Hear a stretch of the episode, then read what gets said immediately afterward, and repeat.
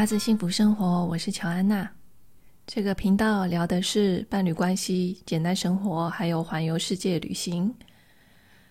今天还是没有说书人，刚好这个礼拜他非常的忙碌。我们在北部的家，他一个人完成了搬家的壮举，发生一些还蛮离谱的事情。我们想说这个主题可以两个人一起录，也许会更有趣。所以今天，嗯、我就一个人来聊聊我因为养了鸡蛋而学习到的那些事情，跟上的那些课。鸡蛋是我跟说书人养的狗狗，它现在四岁多，是在浪浪别哭咖啡店领养的。当初浪浪别哭给它取的名字就叫鸡蛋，我们也没有想说要改名字，就想。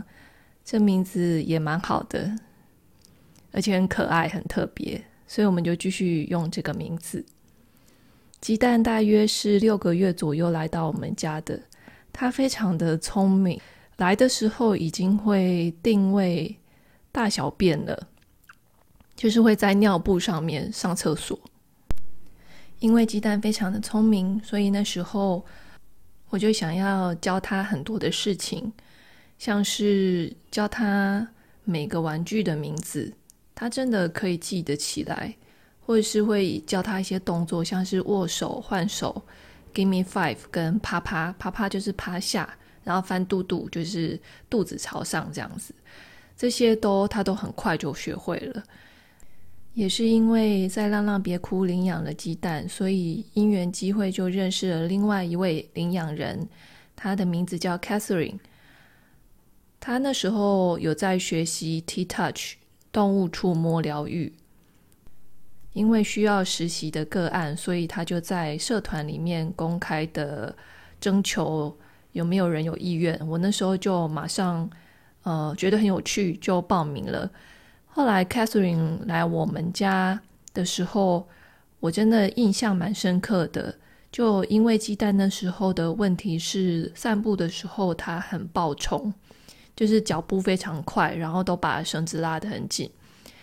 那时候，Catherine 她就用呃两点牵引，就是一点是系在她的背上，一点是系在胸口，两点牵引的方式。鸡蛋那时候的表现真的马上，他很关注牵引人给他下的指令，他也很快的就可以跟着。Catherine 的指引，然后走直线啊，或者是转弯。我觉得就是当下看到的时候，真的会有一种哦，原来不是鸡蛋的问题，而是我真的不会教狗狗。所以那时候我就对 T-Touch 非常的有兴趣。那 Catherine 给我的建议是说，呃，先不要冲动。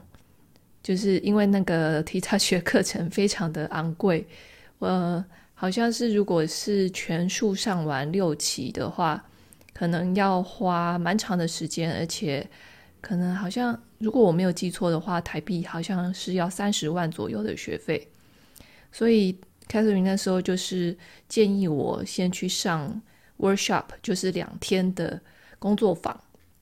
我那时候也去上了，然后。的确，就也是学到了蛮多观察狗狗的细微的动作跟他们的神情。其实他们都蛮多讯号的，他们的心事是藏不住的，只是我们人类就不太会观察，或者是我们会会错意。比如说，呃，狗狗它如果你直直的朝它走过去，其实它是会很紧张的，因为呃那种。可以想象说，在一条很窄的巷子，如果如果你跟另外一个人直直的朝着彼此越走越近的时候，其实因为你不认识那个人，所以你的压力指数是会慢慢上升的。狗狗也是一样，像这种事情，慢慢的我才了解到狗狗跟人的差异。后来我也参加了几次 Catherine 她跟她的同学一起办的。呃，有点像午后的小小的工作坊，像是一起读书，或者是呃，有一些朋友他们是已经有上过很专业的宠物饮食鲜食的课程，拿到证照，那他们就会分享给我们那些知识。其实就发现说，同一群同好，然后一起讨论事情，真的是一件蛮快乐的事，然后也是很好的学习。之后呢，我就去上了 Polo 爸在大安社大开的动物，呃，应该算是狗狗的教养课程。那怎么样跟狗狗相处？怎么了解他们的需求？然后，呃，怎么样带他们散步？像 Polo 爸，他是呃这个业界还蛮有名的训练师，他有一个网站叫做正向思维艺术，他主要是推广挪威的一个图瑞阿嬷，就是因为他年纪已经很大了，那个阿嬷，所以我们都会昵称他是图瑞阿嬷。然后他的训练法其实真的呃。跟我们想象的训练法很不一样。我们以前所知的训练法可能是像什么呃，Caesar，我不知道他怎么翻译，西萨的训犬系统嘛，就是在那个电视台有播的。然后他是用非常权威的方式在教养狗狗。图瑞阿妈他标榜的是要自然的与狗狗相处，而且是用无恐惧的训练原则。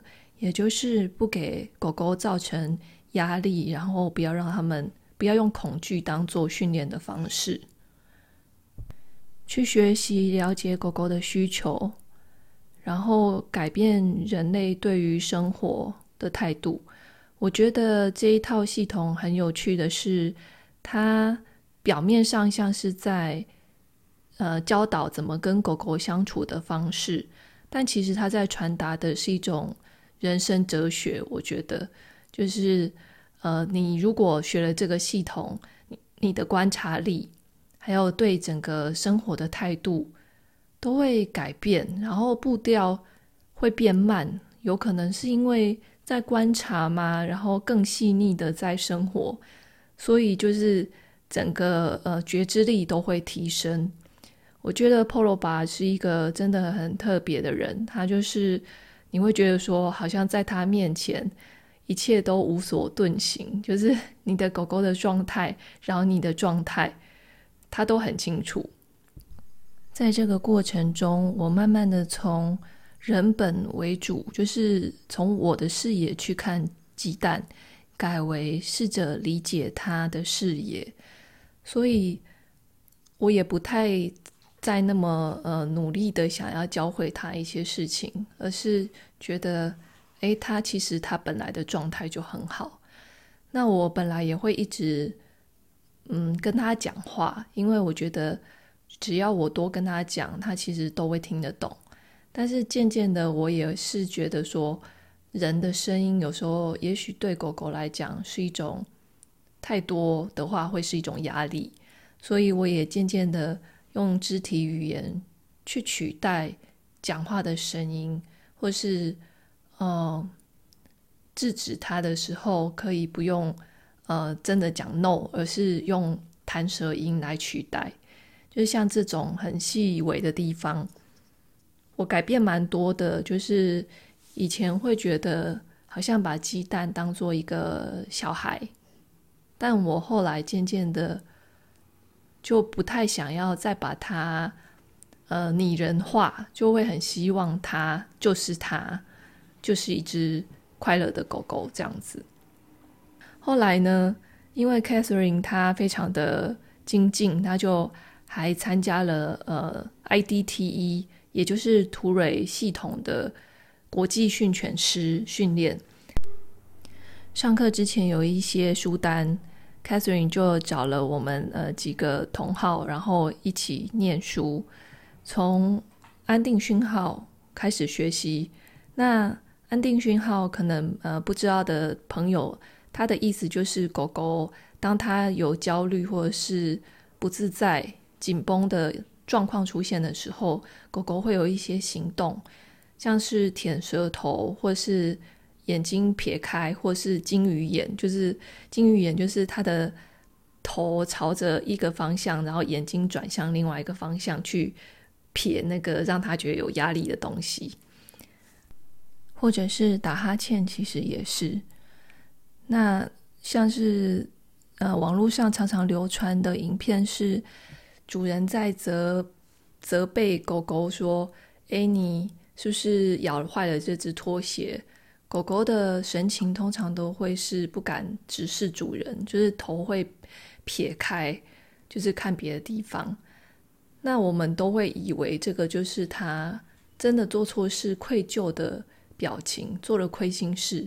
但事实上其实不是这样子，而是当你直视着狗狗，而且你口气这么严厉的时候，狗狗撇头是它的安定讯号，因为它觉得压力很大，不见得是它真的是它咬坏了那只拖鞋。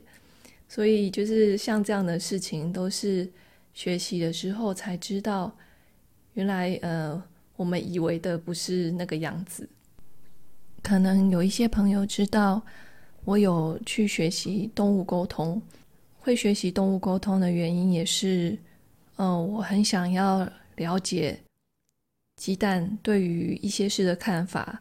可能不只是就是生活上面喜欢或不喜欢吃什么，而是更希望在，比如说他。要做一些重大医疗决定的时候，我可以了解他的心意，所以我那时候就有想要上这个课。那刚好 T-Touch 动物触摸疗愈的呃老师之一是一个动物沟通师 Lauren McCall，他现在啊之前是住在美国，但现在好像搬回英国了。我也有询问过曾经去上过课的同学，那那个朋友是跟我说，他的方法是非常的科学，而且就是很实际，不会让你会有一种嗯可能怪力乱神的感觉。所以我那时候因为我的个性是比较感性的人，所以我也会觉得说以理性方式切入的。学习法对我来说可能会是更好的，这是才不会一直往感性的那方面走过去。所以那时候我就选择上那个老师的课。上完课之后，我有在粉丝专业开放征求实习的个案。那经过了一些实习个案之后，约半年嘛，我后来就开始慢慢的接案。在动物沟通的这些过程当中，我发现动物看世界的角度跟我们真的很不一样。像是他们对于生命，其实不见得有像人类那么想要用医疗啊，或是用各种方式延续生命。当他们的生活品质已经下降到他们觉得很不开心的程度。他们都会宁可是，可能不见得所有动物。我现在说的是，蛮多个个案都会觉得说，呃，死亡是一个很自然的过程，并不需要太难过。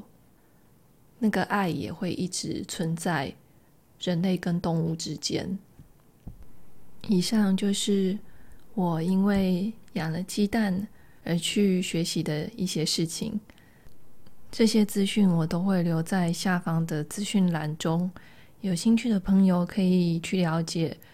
有任何问题的话，都可以到拉拉手环游世界粉丝专业、脸书的粉丝专业留言给我。如果你愿意的话，也可以赞助我们哦。那谢谢你的聆听，拜拜。